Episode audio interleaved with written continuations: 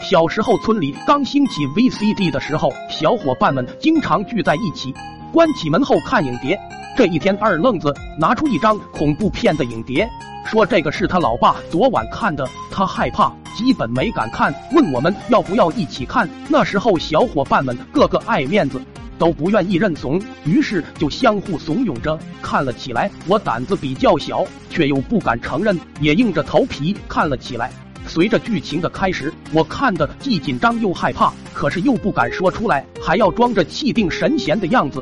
每次播到比较恐怖的画面时，我就悄悄低下头，或是偷偷眯起眼睛，不让他们发现。看完后，趁着天色还早，我就找了个借口回家了。晚上我睡到半夜的时候，被尿憋醒。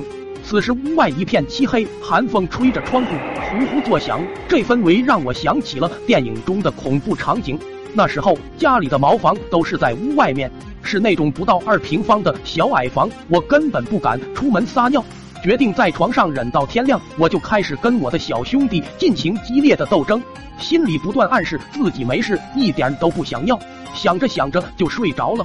不知过了多久，我感觉自己迷迷糊糊的摸到了茅房旁边，我欣然大喜，赶忙脱下裤子就开始全力放松。过了一阵，忽然感觉裤裆暖了起来。我愣了一会，突然惊醒，伸手开灯，掀开被子一看，一张伴随着隐隐骚味的地图出现在我面前。天哪，我竟然尿床了！当时我那机灵的小脑袋瓜飞速的运转着，我想到要是天亮后拿出去晒，肯定会被老爸老妈发现，免不了一顿暴打。更严重的是，要是被小伙伴们看到，肯定会嘲笑我。机智的我很快想到了一个好办法，我拿起了剪刀，把床上的地图剪了下来。第二天一大早，我就去找小伙伴们玩了。